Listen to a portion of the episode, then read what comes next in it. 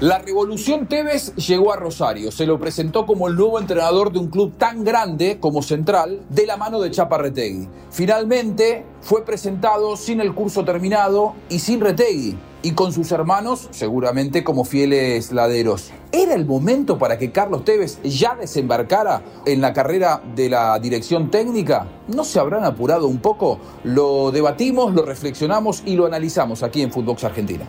Juanjo Buscalia presenta Footbox Argentina, un podcast exclusivo de Footbox.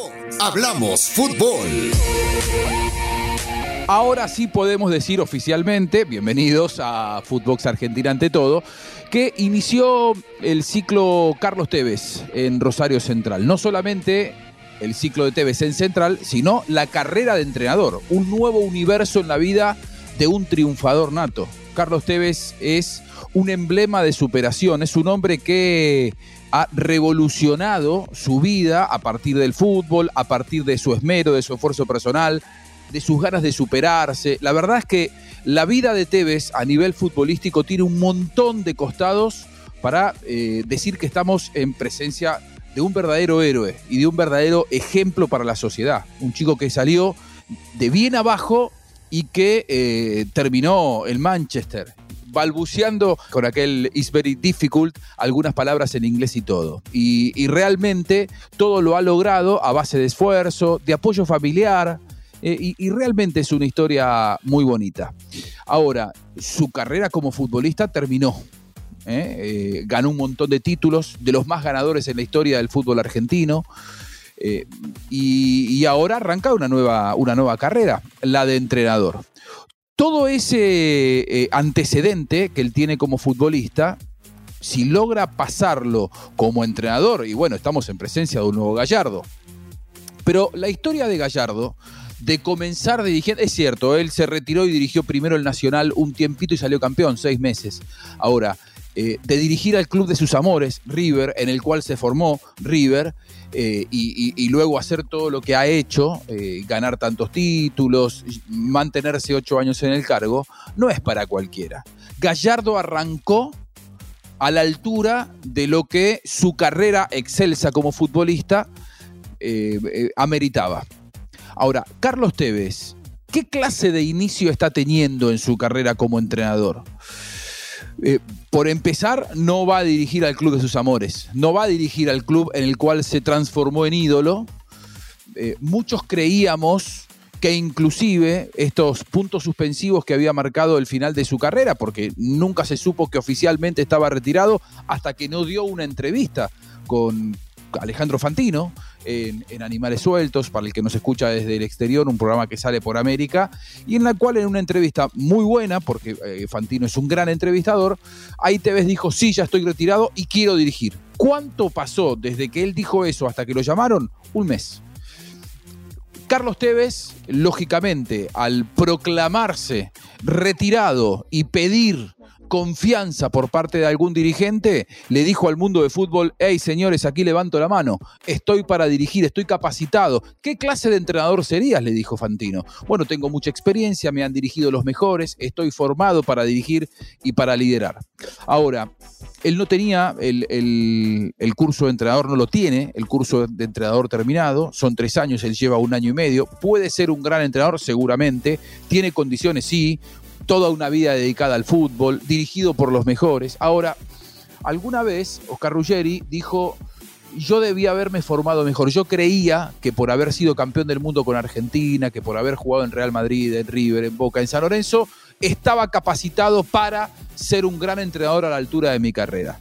¿Qué clase de marco de preparación ha tenido Carlos Tevez para entrar de buenas a primeras, casi a las apuradas y creo yo, en algún punto, ser eh, un hombre utilizado por el sistema para tapar fallas errantes del sistema, fallas errantes de un club, en este caso Rosario Central, en una profunda crisis eh, futbolística, en un año electoral, eh, con entrenadores que llegan y salen, con un plantel absolutamente devaluado, con un mercado de pases que por ahora eh, tiene ya dos nombres en incorporaciones, ninguno de ellos dos aceptado o pedido por Carlos Tevez. El propio nuevo entrenador dijo, no, los conocí en la primera práctica y el principal punto de, preocupación.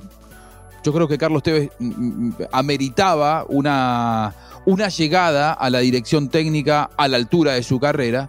Es que él eh, proclamó su cuerpo técnico acompañado por un hombre que no es del fútbol, pero que es muy prestigioso en la dirección técnica, que es el Chaparretegui. Para el que no lo conoce, es un hombre que ha conquistado títulos del mundo, olímpicos, con la selección argentina de hockey sobre césped a nivel masculino y femenino. Un real eh, obsesivo del deporte, muy futbolero, muy hincha de boca, papá de, de Mateo Retegui que juega en, al fútbol argentino, formado en Boca, hoy por hoy brillando en el Club Atlético Tigre. Bueno, Retegui parecía ser un ancla en eh, un mundo volátil, con un Tevez llegando a un club en conflicto, llegando a un club con graves problemas. Súper popular. Rosario Central tiene millones y millones de hinchas, juega todos los partidos con 40, eh, 45 mil personas en su estadio. La presión es enorme, el contexto futbolístico no es bueno, pero todos los entrenadores te van a decir, los entrenadores siempre llegamos a contextos conflictivos porque por algo se fue el anterior. O sea, eso no debería asustarlo a Tevez, más allá de que seguramente muchos podrían llegar a soñar, como les pasó a Gallardo, llegar a dirigir al club de sus amores, que además venía de ser campeón. Cuando Gallardo llega a River, acababa de irse Ramón Díaz campeón. Por cuestiones eh, de diferencias políticas con, eh, el, presidente de turno, se terminó yendo Ramón Díaz y Gallardo heredó en el club de toda su vida un equipo campeón. Marco ideal. Bueno, Tevez agarra un equipo en conflicto, eso no sería problema. Agarra un club que no es el suyo, quizá no sería tampoco demasiado inconveniente, más allá de que eh, eh, en Boca tendría un paraguas protector de varios partidos, cosa que en Rosario Central, esa condición de ídolo, de jugador del pueblo que tiene Carlos Tevez, hay que ver cuánto le dura, porque su historia no tiene nada que ver con la de Rosario Central. Es decir, a Tevez la paciencia del, del hincha por ser el abro comillas, jugador del pueblo, cierro comillas, le puede llegar a durar uno, dos, tres partidos como a cualquier otro entrenador. Quizá un partido más tenga. Ahora, al tercer o cuarto partido que no gane, a Tevez se le van a pedir resultados como, como a cualquier mortal, cosa que quizá en Boca habría un poco más de paciencia porque, bueno, Carlos Tevez es uno de los máximos ídolos en la historia de Boca.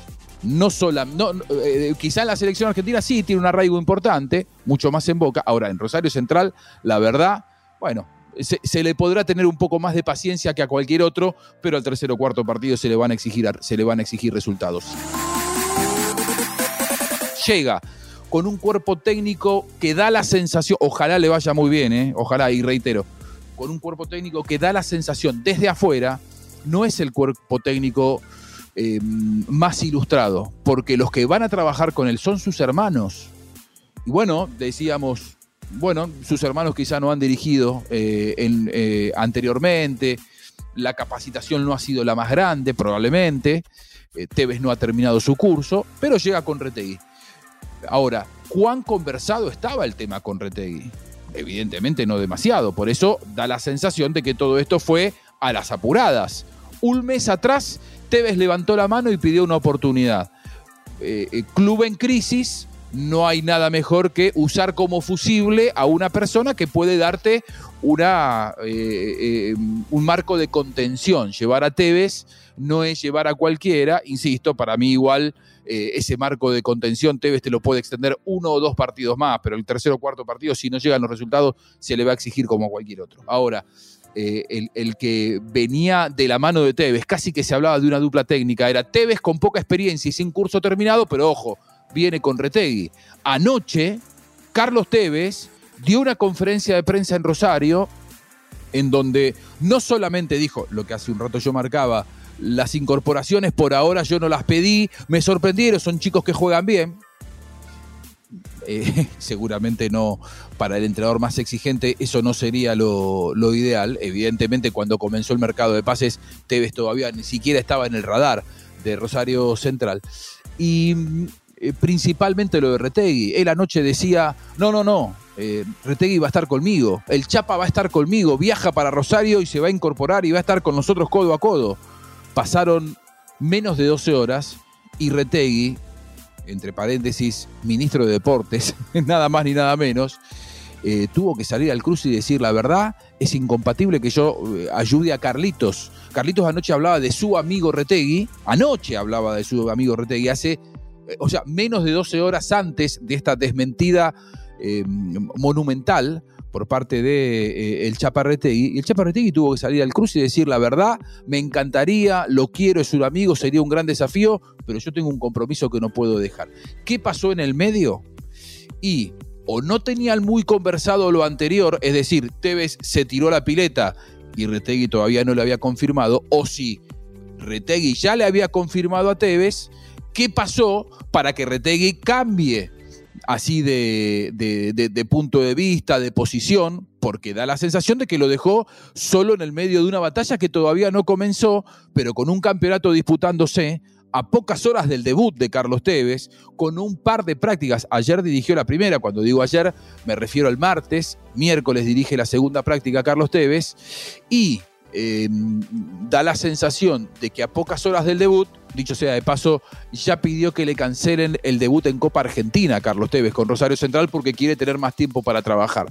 Da la sensación de que un hombre con semejante carrera, con semejante historia de superación, con el ejemplo que se ha transformado, por lo que significa para el mundo del fútbol internacional, Carlos Tevez. Carlos Tevez es un em, emblema en el mundo del fútbol internacional. Hablas en Europa de Carlos Tevez y no solamente los hinchas se sacan el sombrero, los del United, los de Juventus, los de Manchester City, los del West Ham, eh, en, Corinthians ni hablar, sino que eh, también sus compañeros te hablan de un gran tipo, de un futbolista eh, esforzado, de un futbolista talentosísimo. Es decir, es el resumen de una carrera ideal como futbolista.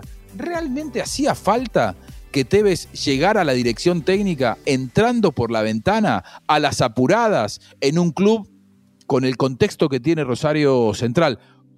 Todo entrenador quisiera dirigir a Rosario Central porque es un club gigante.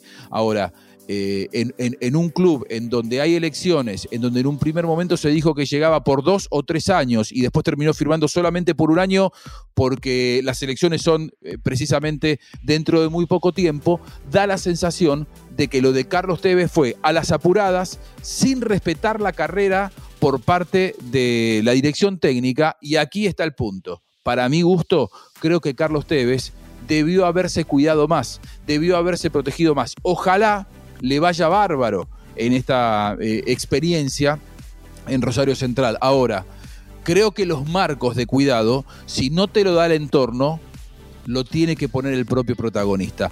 Tevez se metió sin escudero, que era Chaparretegui, a una batalla futbolística como es el día a día de los clubes en la Argentina, con cero experiencia, sin un curso de entrenador eh, terminado, con sus hermanos que serán sus fieles escuderos, pero que no tienen tampoco el desarrollo que podía darle, por ejemplo, Retegui. Bueno, un contexto que parece demasiado desprolijo para una carrera extraordinaria que Tevez hizo como futbolista. ¿Su carrera como entrenador estará a la altura? Ojalá que sí. El comienzo, seguro que no. Hasta aquí llegamos con Footbox Argentina. Gracias por acompañarnos. Que pase bien. Esto fue Footbox Argentina con Juanjo Buscalia, solo por Footbox.